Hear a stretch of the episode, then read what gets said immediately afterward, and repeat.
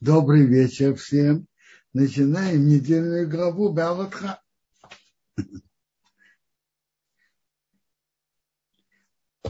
Недельная, наша недельная глава начинается заповедью зажигания светильника, зажигания, зажигания мноры. И Тора говорит, когда зажигают, то надо зажигать так, чтобы там в светильнике же было семь ветвей. Один центральный, три справа, три слева. Чтобы они были, три правые были повернуты к центральному, и три левые повернуты к центральному. По-видимому, смысл этого было показать, как же, что то, что зажигает светильник, не для света. Это почет светить перед Богом. Но нет, чтобы сделать там светло. Потому что когда хотят сделать, чтобы свет освещал какое-то место, старается разбросать источники света, чтобы это светило на большей площади. А тут, наоборот, идет свет к центру. Наоборот, свет исходит из центра. Это почет зажечь светильник зажечь фитиля с маслом перед Богом. Это почет для еврейского народа, что он мог зажигать. Интересно. Так написано, Аарон сделал точно, как Бог ему велел. Э, есть Медраж, и Раша его приводит, что Аарона чувствовал себя, что в нем что-то, в нем и в его колене что-то не хватает. Потому что все главы колен все князи колен принесли подарок при обновлении мешкана, временного храма, который Бог велел построить в пустыне. А он, ни его колено не принесли никакого подарка. Бог ему сказал, твое больше, чем то, что ты делаешь, больше, чем то, что они делали ты зажигаешь светильник. Есть более подробные медраши, мы их приведем. Во-первых, Рамбан обращает внимание, что значит, он не участвовал, что ли Аарон не участвовал э, при обновлении мешкана. Скажите, а кто приносил все жертвы, которые князи колен принесли? Кто? Аарон и его сыновья. Так Аарон и его сыновья принесли. Так в чем это вообще видел себе недостаток? А? Вообще, так он, а Рамбан на это отвечает. Есть служба обязательная, а есть служба по желанию делать приятное Богу по желанию сердца. Это тоже часть важная часть служения Богу. Есть то, что человек обязан. А есть то, что человек делает по велению сердца, то, что он не обязан. Делать службу в, меш, мешкане. Аарон должен был. Это его обязанность перед Богом. А князья колен принесли добровольные жертвы. А ни Аарон, ни Аарон не принес добровольные довольны жертву, ни глав, главы его колен, Леви, тоже не принесли. Что Бог сказал? Ты зажигаешь народ. Медраши дальше написано. Между прочим, мы видим отсюда, что люди духовные, высокие, всегда смотрят, что другие делают, и что они делают недостаточно относительно других людей. Они смотрят снизу вверх на, на действия, добрые дела других людей. Не снизу вверх, не сверху вниз, а снизу вверх. Это надо учиться. Аарон чувствовал себя, что его колено не принесло добровольное что-то. И Медраши дальше, в других Медрашах говорится об этом подробнее. Что? Это, буквально слова Медраши непонятно. непонятно. Продолжение быть его так. Он говорит,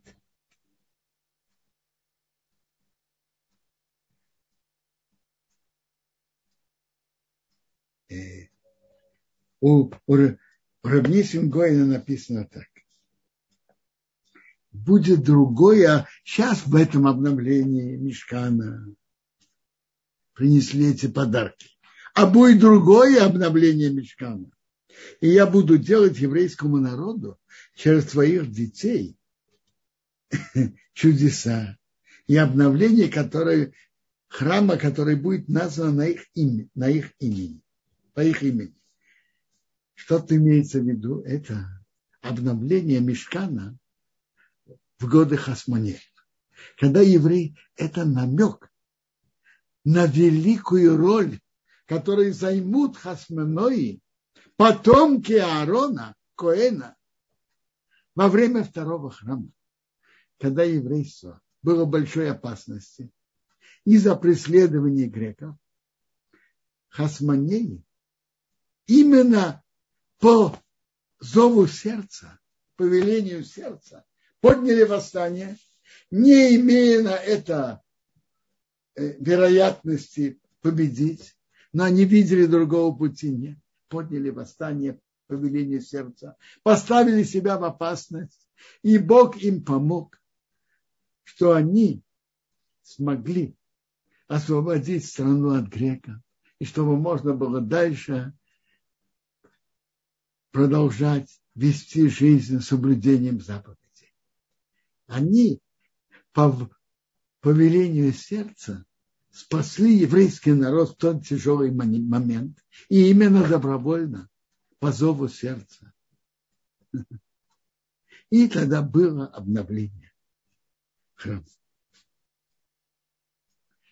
Есть еще медраж, что у Коаним останется еще э, нет, потому что на, в одном из медрашей написано, что жертвы, которые принесли князья колен, будет время, что их не будет.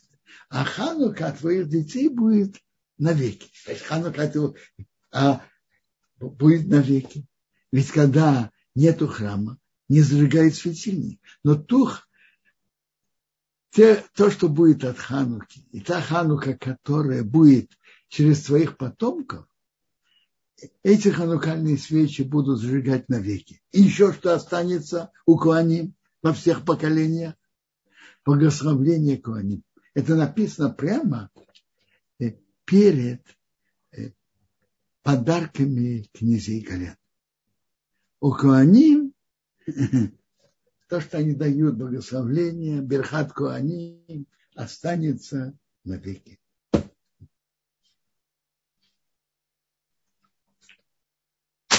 Дальше Тора нам рассказывает о введении левитов в службу. Левиты когда-то, кто вел службу? А? Кто, кто вел службу? При принесении жертв. Кто? Первенцы. Так говорит ясно Мишна по 14 главе трактата Звахи. Служба была через первенца. И это же и было. Был вопрос между Яковом и Исавом. Я, Эйсов был первенцем. И Яков старался у него это купить. Что купить? Что купить и зачем покупать? Покупать право первенца приносить жертвы. Исав вообще не собирался этого делать. Исаву это не нужно было. А единственное, он мог мешать Якову вести эту службу. И это то, что я Яков у него купил. И сам другими словами был относительно службы, как, как говорят, как собака на сене. Сам не ест и другому не дает. И это Яков старался у него купить. Так было. Когда был грех золотого тельца, многие первенцы участвовали в золотом тельце. И тогда было решение Бога забрать у них, э, у первенца, право принесения жертв и передать кому?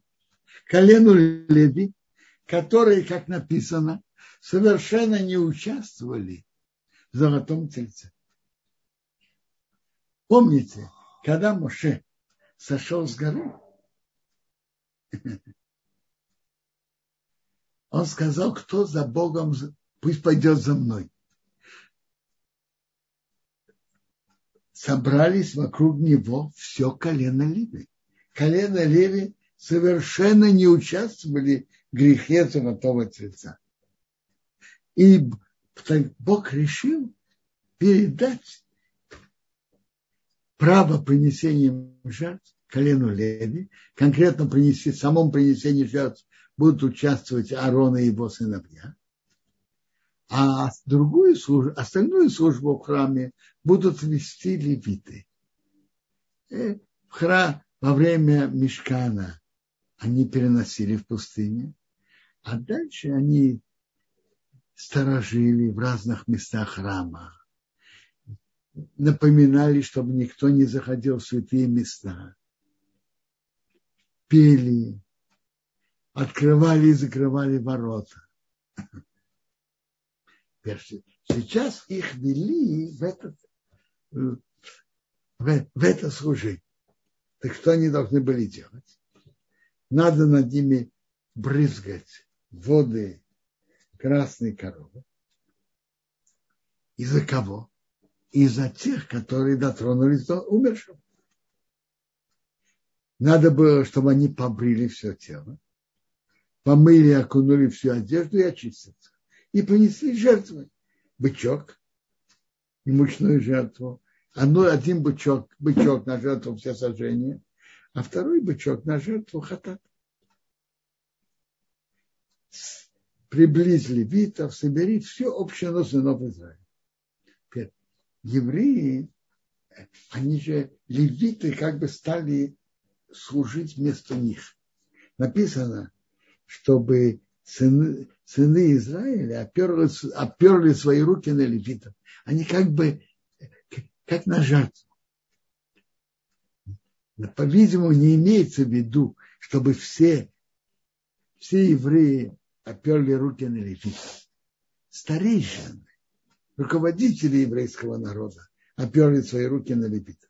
Затем Аарон должен был их всех поднять.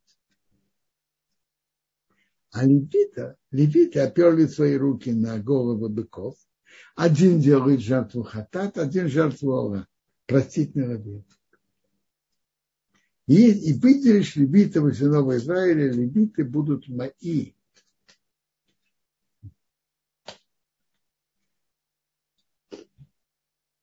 То есть раньше, он говорит, были первенцы, так дальше написано.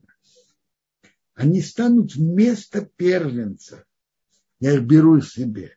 Потому что все первенцы были мои, у человека и у скота. Когда перебил всех первенцев, я их осветил себе. Когда первенцев египтян Бог казнил, первенцев евреев оставил, то он этим осветил первенцев. А потом он взял левитов вместо первенцев у сынов Израиля. Так левитов он передал Аарону и его сыновей служить службу. Интересно, тут есть одно предложение, которое повторяется Бне Исраил, сыны Израиля пять раз. И Раша приводит, что это показывает особую любовь Бога к еврейскому народу в одном посоке, в одном предложении, они повторяются пять раз. Как пять книг Торы. И так Моше и Аарон и вся община сынов Израиля сделали левитом, все как Бог велел. Они очистились, они брызгали от пепла красной коровы, помыли одежды, Арон их поднял, просил, и потом они пошли в службу. Дальше мы продолжаем, написано про левита, как левиты должны служить. Они начинают службу 25 лет до 50. После 50 они не вели всякую службу. Э, они могли вести часть службы. Нести после 50 они уже не, не должны были нести. Опять закрывать и открывать ворота, да? Они носить нет. Ложить, э, э, Раша говорит, ложить на теле я не могли. А не, больше этого не носить нет. Как, как семья Кагат несла святые предметы, они после 50 не должны были носить. Но тут есть вопрос. Тут написано, что они входят в службу 25 лет.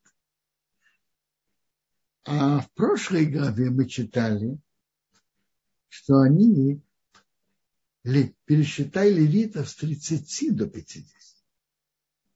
На это Гемора дает ответ. С 25 лет берут их, чтобы они учились 5 лет. А потом с 30 лет они начинают службу. Они не начинают службу до того, как они пять лет учатся. Емара говорит отсюда, что когда человек учится пять лет, если он не имеет удачу, то мало, нет, нет вероя, малая вероятность, что он потом имел удачу. Интересно, тут время учебы в Талмуде упомянуто пять лет. Понятно, это учеба, когда человек учится и трудится. Если человек будет в эти пять лет лениться, это ничего не говорит. Человек такие трудится, учится.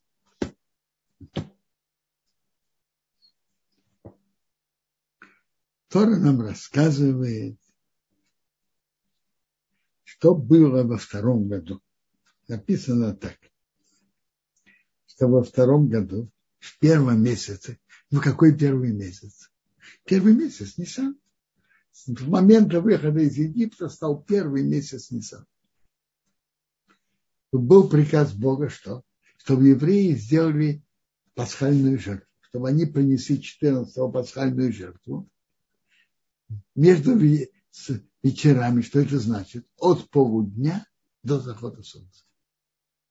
Полудня солнце клонится к западу до захода солнца по всем законам.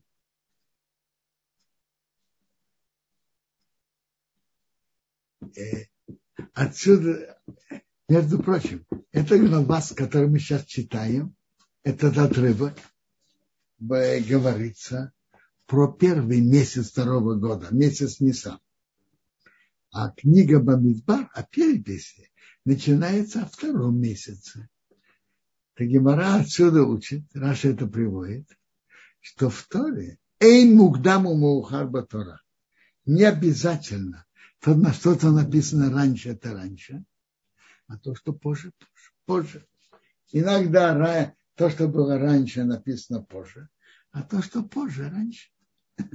Как, как э, об этих двух отрывках. Отрывок о переписи, который был в Яре, написан во втором месяце в Яре, написано раньше, чем этот отрывок о принесении пасхальной жертвы, который был в первом месяце в Нисане. задается вопрос. Понятно, что не обязательно то, что первое, первое, то, что второе, второе, то, что раньше, раньше, то, что позже, позже. Почему же все-таки Тора ставит эти отрывки не по порядку? Почему? Дает на это ответ Раши, и Рамбан дает на это ответ. Раши приводит, что евреи в пустыне принесли только одну пасхальную жертву во втором году, а больше они не приносили. Когда они вошли в святую землю, тогда они приносили. Так это некрасиво. И Тора не хотела начинать книгу Бамидбар из чего? Из того, что в чем есть намек на что-то нехорошее, что евреи сделали. Что они принесли только один раз пасхальную жертву. Остальные они не принесли, и были на это причины веские. Но они в этом тоже были в какой-то мере виноваты. Так это некрасиво для еврейского народа. И поэтому Тора не хотела с этого начинать книгу Бамидбар. А Рамбан говорит другую причину, что Тора хотела начать книгу Бамидбар от порядка станов евреев. Это как бы продолжение нахождения евреев в пустыне, что они э, построили мешкан, затем законы принесения жертв и стоянки евреев в пустыне. А зачем уже рассказывать о том, что с ними происходило? Бог сказал к Моше, Моше сказал евреям сделать Песах. И они сделали. Они сделали 14 после полудня. Все, как Бог велел. Тора нам рассказывает интересную историю. Были люди, которые были нечисты по умершему и не могли здесь сделать пасхальную, принести пасхальную жертву в тот день. И они приблизились перед Моше и перед Аароном в тот день. И эти люди сказали ему, мы не чисты по умершему. Значит, мы не чисты по умершему. Мы дотрагивались до умершего. Были, или были в одной палатке с умершим. Мы не чисты. Но почему? Что мы были меньше или хуже не приносить жертву Бога вовремя среди сынов Израиля? Все приносят, а мы нет. А. Сказал им Моше, подождите, и я услышу, что Бог велит про вас.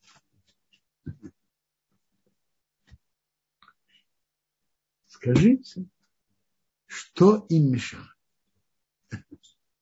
Что им мешало? А?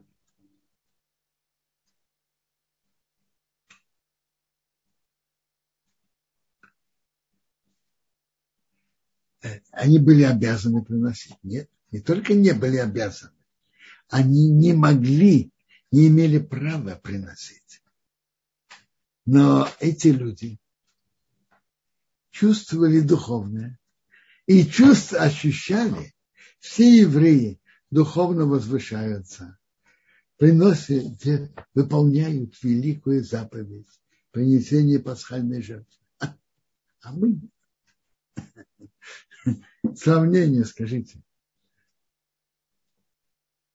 Перед праздником Песах. Мы тоже, к сожалению, не, мог, не смогли принести. Скажите, ска, скольким людям это было больно, что они не принесли пасхальную жертву и не выполняют эту великую заповедь. Да? Понятно, что тут эта ситуация была э, другой. Ситуация была, что у нас никто не приносил. И мы не могли приносить. А тут другие евреи приносили, а мы нет. Мы, мы хуже других. Они духовно возвышаются, а мы нет. Пока мы видим их отнош... дух... духовное отношение к заповедям отношение как что-то, которое духовно возвышает человека. рассказывает историю про купцов. Когда-то купцы ехали в Индию, покупали там пряности по дешевке, ехали, плыли на кораблях, покупали пряности, при, приплывали обратно, продавали во много раз дороже, чем купили, и имели хорошую прибыль.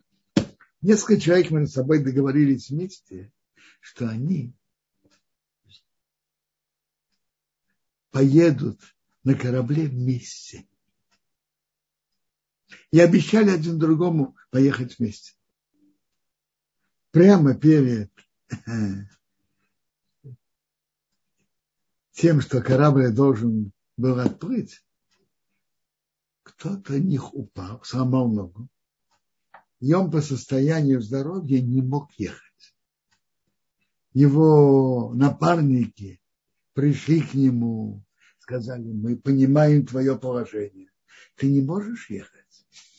И мы тебе с полным сердцем прощаем твое обещание. Ты же не можешь. Посмотрели на его лицо и видели, что он очень грустный. Паша, дела, что ты грустишь? Мы же к тебе не имеем никаких отношений. Он им ответил, да, а то, что я, то, что я бы выиграл от этого заработок, а что с этим будет? Эти люди, которые не могли принести пасхальную жертву, чувствовали величие этой заповеди, чувствовали, что они теряют. Они пришли к Моше, что мы можем сделать, как мы можем это исправить.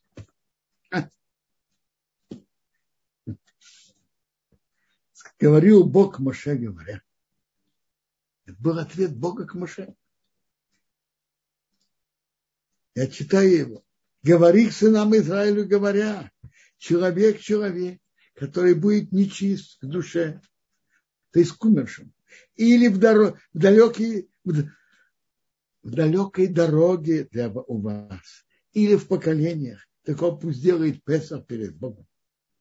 Во втором месяце, 14 дня, между вечерами, то есть между полуднем и заходом солнца, пусть его делают с мацот и мороз, чтобы его ели не оставили от него до утра, и кости не сломали в нем. Ко всем правилам Песах, что его делать. То есть, кто не сделал первую пасхальную жертву в месяце Нисан, первом месяце года, когда считают с Нисана, пусть делает во второй месяц. Вия. Кто не, не сделал первый, пусть делает второй. То есть не, не все потеряно, можно исправить. Я слышал, что э, не, не, э, Любавичский рэб не, не, не последний, предпоследний. Рабейса Вицхак, рэб Раят зацал, говорил на это такой друж. Человек, человек, который будет нечисто до души, то есть его душа была нечиста или в далекой дороге у вас. Он ушел далеко от еврейства, далеко ушел. Или даже в поколениях, не только одно поколение ушло, ушло несколько поколений от еврейства. Все-таки может, будет делать Песах Бог. Можно еще исправить, можно вернуться. Интересный, интересный друж его. Зацел. Yes. Я слышал на это интересное замечание. Бывает у человека ситуация, что ему кажется, что дорога приближения к Богу для него перекрыта. И ему это очень больно. И он страстно хочет и стремится всеми силами приблизиться к Богу, сделать приятно, идти по пути Торы и Митцвот. И бывает ситуации, что кажется, естественно, он не находит дороги, дорога выглядит перекрытой, очень тяжелой. Если он действительно хочет и просит у Бога, и старается, Бог ему поможет найти путь. Если у него есть глубокое, серьезное желание. Видите, у этих людей они не могли принести пасхальную жертву, но им было это больно. И они подошли к Моше. Естественно говоря, оказалось, что тут Моше может изменить ситуацию. Они не чисты. Чтобы принести пасхальную жертву, надо быть чистым. Что можно сделать? Потерян. Но им это очень страстно желалось. Такое страстное желание. И через них была раскрыта новая глава в Торе, что тот, кто не приносит первую пасхальную жертву в первом месяце в Нисане, приносит во втором месяце в Яре. Не все потеряно. Есть возможность восполнить. Это надо помнить.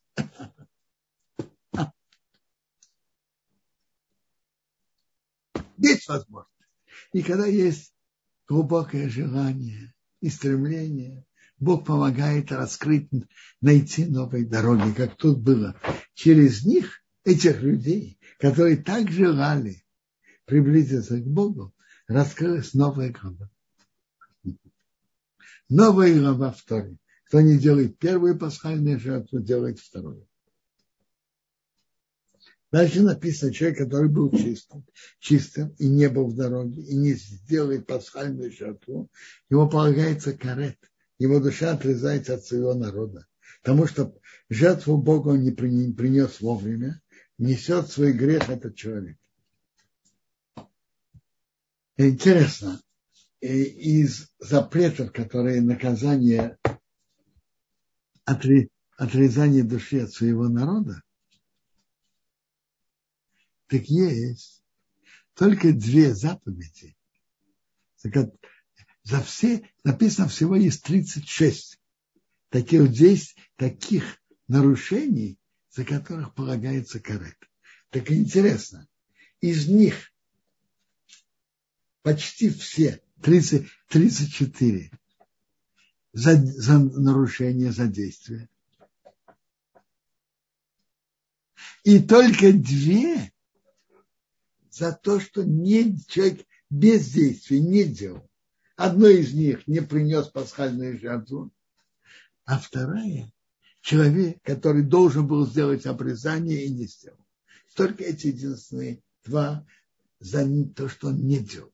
Остальные за нарушение. Да? А когда будет жить с вами гер, то есть не человек, который принял еврейство, он будет делать, он будет делать Песах перед Богом как законы Песаха, как всем законам пусть делает. Тот же закон будет у вас и тем, кто приняли еврейство и постоянным жителям земли, постоянным евреям. То есть так. Кто-то мог думать, пасхальную жертву в честь чего мы приносим.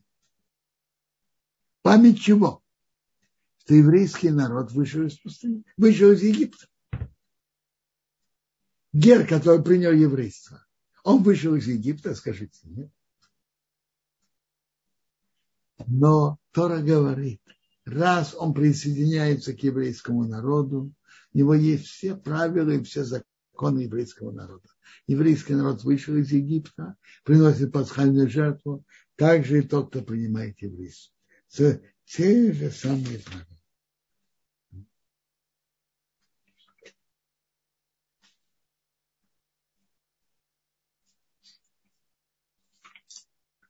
Тора нам дальше. Так тут Тора нас учит. Это интересное, интересное правило, что когда человек чувствует, что другие духовно растут, а он нет, и он страстно желает, ищет пути, Бог находит новые пути. Тора нам рассказывает о переездах евреев в пустыне, И это действительно было непросто.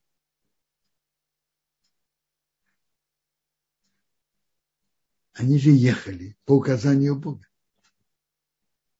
Облако было над Мешканом днем, а вечером было как огонь покрывал. Так было всегда.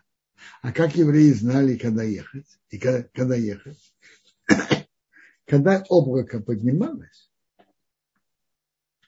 с палатки, с мешками, так, тогда евреи едут. А там, где облако останавливается, там они останавливаются. По устам Бога они едут. И по устам Бога они останавливаются. Все время, когда облако было над мешканом, они располагаются. Как это было? Раши нам рассказывает. Облако э, э, как бы э, скатывался. И, и это не сказано, он растягивался, поднимался вверх над станом Иуды, как столб. Он поднимался вверх.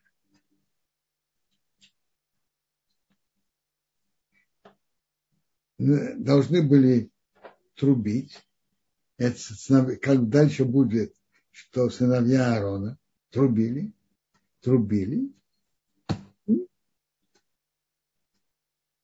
а потом Миша сказал Кумаше, надо ехать.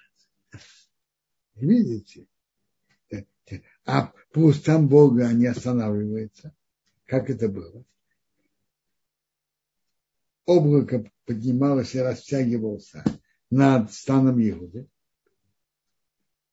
а полностью не, растяг, не растягивался, когда Моше говорил «Шу вашим рыбой Исра». То есть и по устам Бога, и через Моше. И Тора нам рассказывает, когда евреи были в пустыне, это было им непросто. Бывают ведь разные места. Места, где более приятно и менее приятно. Они шли точно по приказам Бога. Например, какое-то место неприятное, хочется быстрее уехать, а облако, как назло, стоит долгое время. Евреи сохраняют, слушают Бог, Бога и не едут.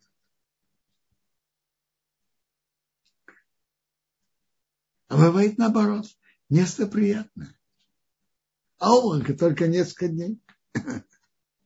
Как Бог ведет, так они ведут себя. То есть, когда облако располагало, пока облако стояло, они находились. Когда облако поднимались, тогда они должны были ехать. А бывает, что облако было с вечера до утра, а утром облако поднимается, и они едут. Очень неудобно. Они только пришли, с утра до вечера шли, шли весь день, остановились вечером, облако с вечера до утра. Утром поднимается облако, надо ехать. Еле успели поспать. А бывает день и ночь.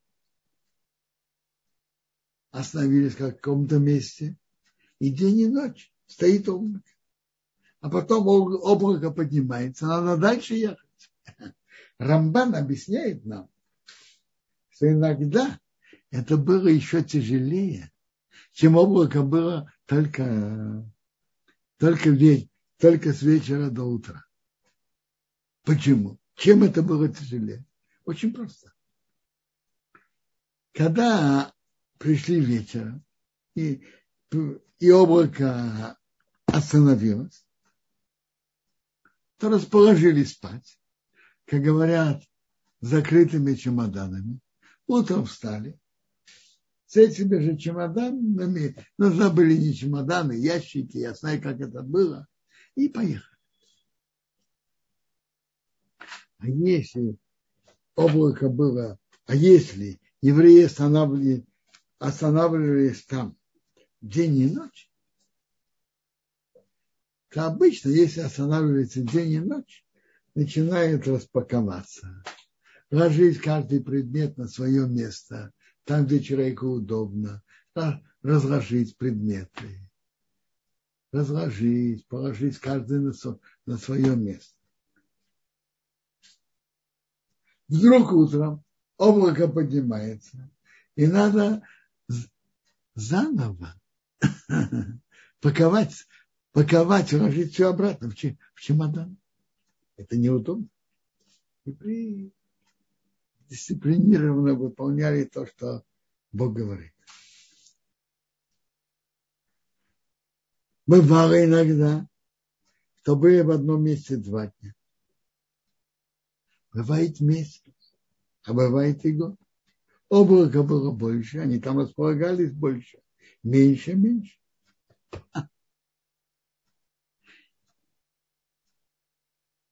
Расчеты Бога, как мы можем знать, приводится от Рабицера из Воложина, что расчеты Бога там, где человек, там, где еврейский народ находился, в каждом месте они эти места очищали и освещали.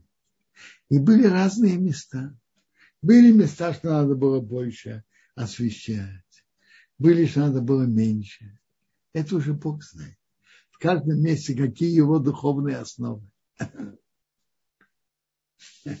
Впрочем, тоже подобное бывает. Что бывают места, в которые Бог забрасывает еврейский народ, бывает на больше лет, меньше. Мы не знаем расчеты Бога но из расчета Бога духовно поднять это место, очистить это место. Я не знаю расчеты Бога, почему каждом, почему еврейский народ был рассеян именно в этих местах, в этих. Есть какие-то размышления, но, знаете, мы не знаем. Возможно, из расчетов Бога было духовно поднять эти, эти места, эти окружающие народы, влиянием еврейского народа. В следующей главе, может быть, мы поговорим об этой теме тоже. Там очень интересный комментарий есть от Мецива из Воложина. Линеда я постараюсь об этом говорить в следующей неделе. В нашей главе тут написано что надо было делать две серебряные трубы, выбитые, и они были, чтобы трубить, звать общину. Руководители народа, их надо, чтобы э, лагеря ехали.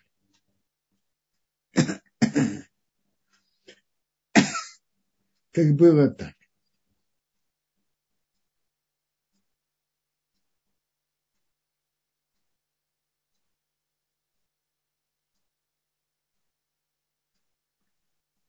Э, когда нужно звать э, руководителей еврейского народа, знатоков Торы, надо было трубить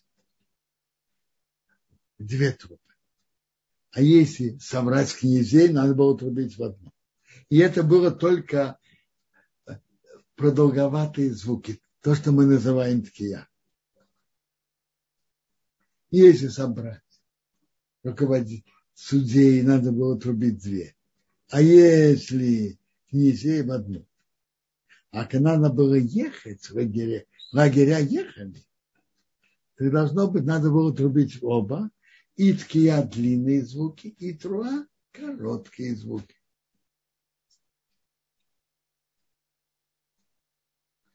Тора нам рассказывает, как они ехали.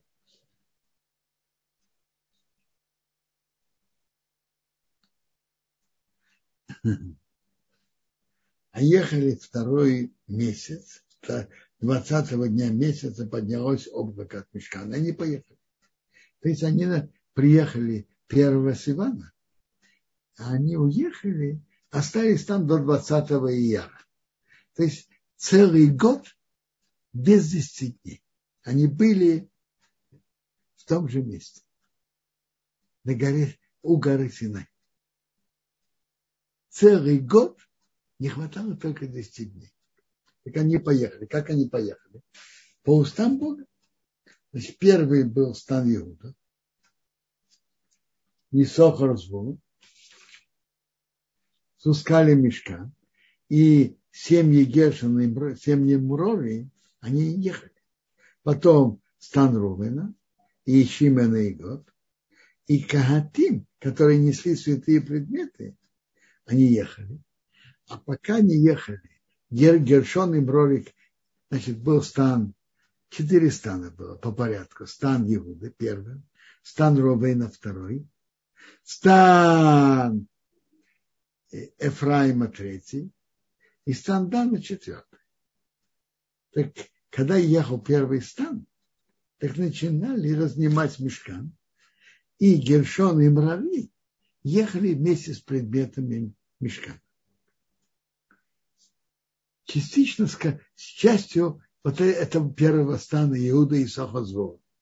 Затем ехала стан Рубейна, Шименгот, второй стан, а Кеатим, которые несли самые святые предметы, Арон, стол, светильник, жертвенник, они ехали со вторым станом. А сыновья Гершном Роя ехали с первым станом. И они приходили первыми, устанавливали мешкан. И когда подходили семья к святыми предметами, им было уже куда, куда вставлять. Затем ехал стан Ефраим. Ефраим Мнаше Беньомин. Потом Дан, который собирал всех. Э, и был с ним Ашер и Нафтали. Так они ехали. Ну, если есть вопросы, пожалуйста.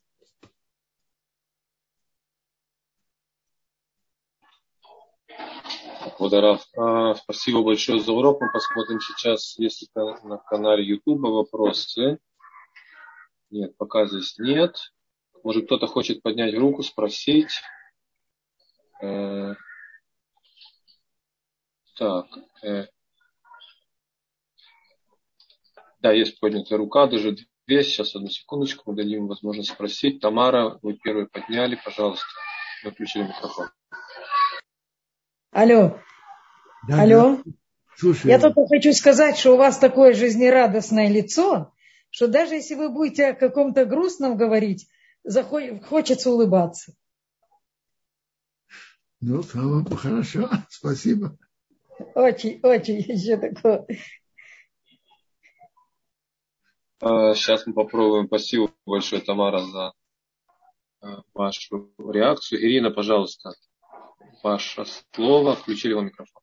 Да, спасибо. Я там просто написала вопрос, но уже спрошу. Э, как вот, э, как насчет собрать, разобрать мешкан, если тут пришли, тут ушли, вот как с этим? Или в какое-то было время, когда уже был мешкан, и э, как с этим было в тот период, когда надо же было его разбирать и столько предметов переносить, и только, наверное, его разобрать и составить э, должно было собрать, составить какое-то значительное время. Вот как с этим? Я понимаю. Смотрите, как написано. Спасибо.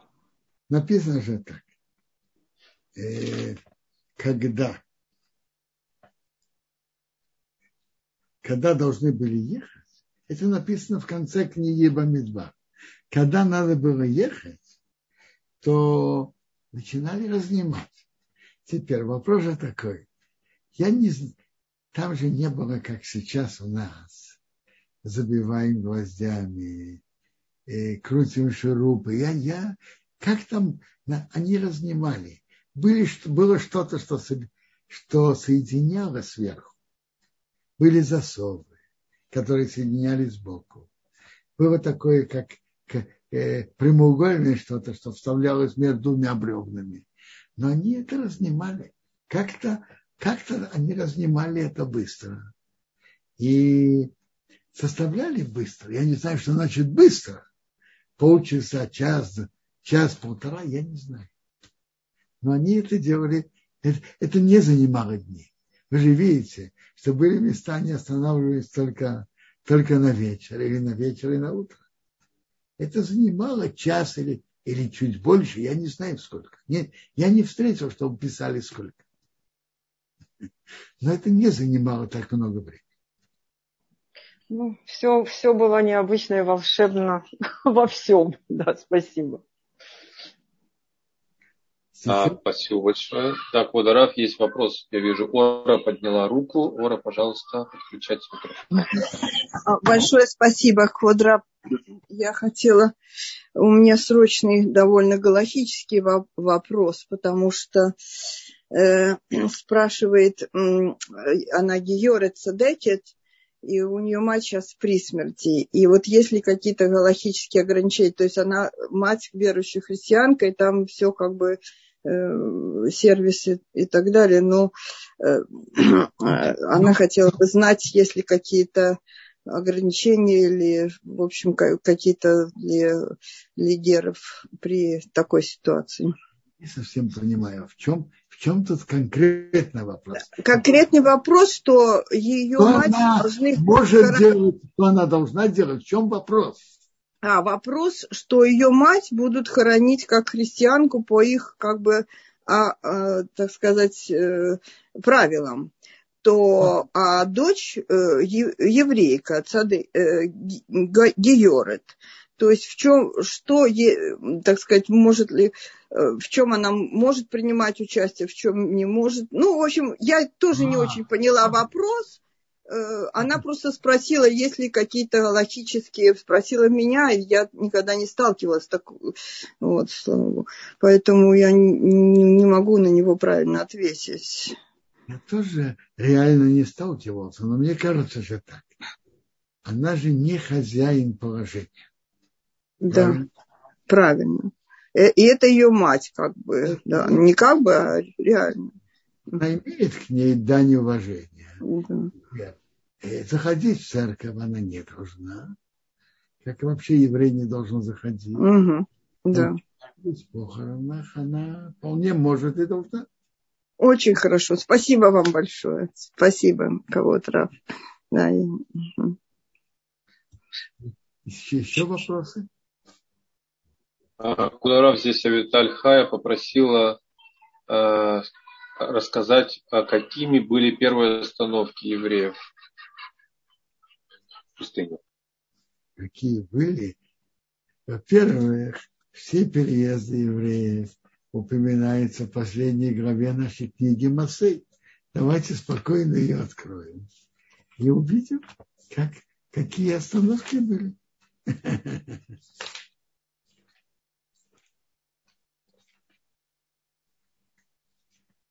Смотрите, написано, они поехали из Рамса в Сукис, потом Эйсон, Фиахирес. Это было же раньше. Прошли море. Потом были в Мара и Лима. Потом были у Ямсофа. Пустыня Син, Довка Огуш, Мирфидим. О, из Рефидим приехали в пустыню Синай. Тут же мы говорим, что они выехали из пустыни Синай. А вот следующая остановка после пустыни Синай, это будет рассказ, который будет, который находится в конце нашей главы. И могилы тех, которые имели страсть. Это будет в конце нашей главы, что у него была так большая страсть. Я хотел, э, то есть это мы въехали, поехали из пустыни Синай, и они были в Кеврот Атаба. Это, об этом, почему это место так называется, будет в конце нашей главы. Э, есть еще вопросы или можно продолжать? Водораф, если можно, буквально один вопрос. Анна подняла руку. Анна, пожалуйста. Шалом, Рабанцион. Такой вопрос. 40 лет хождения. У Творца все добро. То есть это же не наказание, но выглядит как ну, мука, если честно. Вот как, как, что по этому поводу можете сказать? Но ведь это действительно была мука, но Творец не мучает никого и никого не наказывает. Но 40 лет, ну, тяжелые были, я так понимаю. Спасибо. Смотрите, были, были тяжелые, но не так, как кажется. Подробнее, может быть, когда будет глава о всех переездах, мы разберем. Потому что нам кажется, что было очень много переездов. А по-настоящему было всего только 42 станции. Причем 14 в первом году. Секундочку, может, я не, не точно говорю. Секунду. Да, 14 были в первом.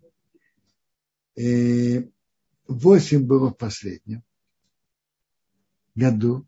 В первом году они же ехали воодушевленно. Войти в страну, все, на, так и воодушевленно ехали. В последнем году они же тоже ехали войти в страну. 8. Остается 20 переездов. На, на сколько?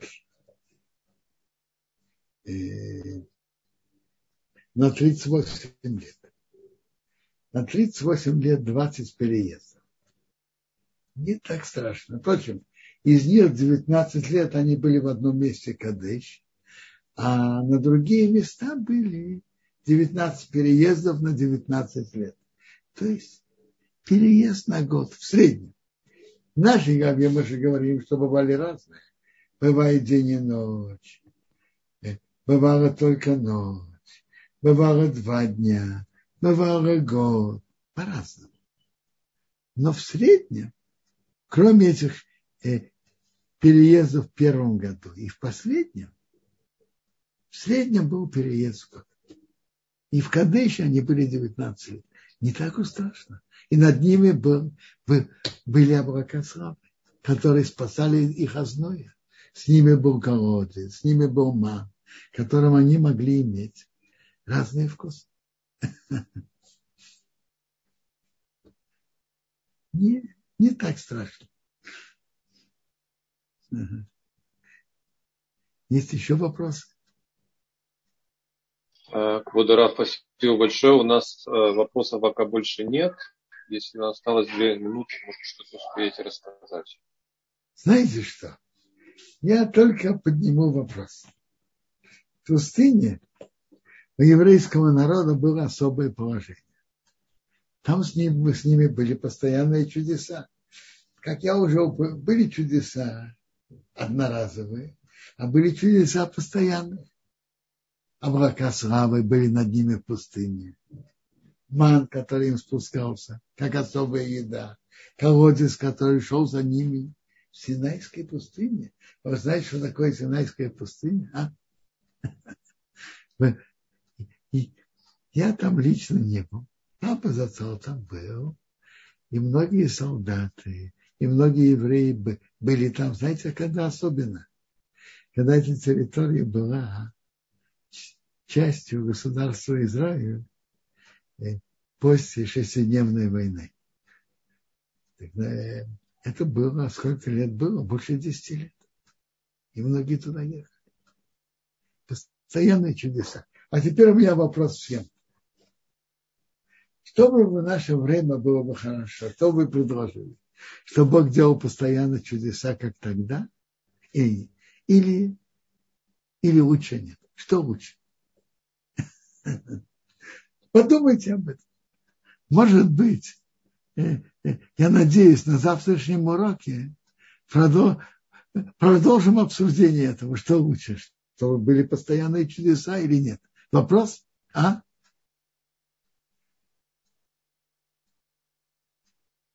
Что, что лучше? Что, выгод, что лучше, что выгоднее? Вопрос? Это вопрос напоследок на размышление. Вот, Раф, спасибо. Мы получили домашнее нет. А пока что я приглашаю всех завтра в 12 часов по присоединяться к нашему уроку. Э, у нас там ждут несколько очень интересных тем. И не упустите, завтра, пожалуйста, присоединяйтесь. И, и завтра у нас будет аллахический вопрос, разбор. Если кто-то хочет молиться Марив рано, как это сделать, чтобы все было как надо по закону? Особенно часто это бывает в пятницу вечером. Из-за детей хотят молиться рано, провести вечернюю субботнюю трапезу рано. Всего доброго. Разберем, постараемся забрать ее подругу. Всего хорошего.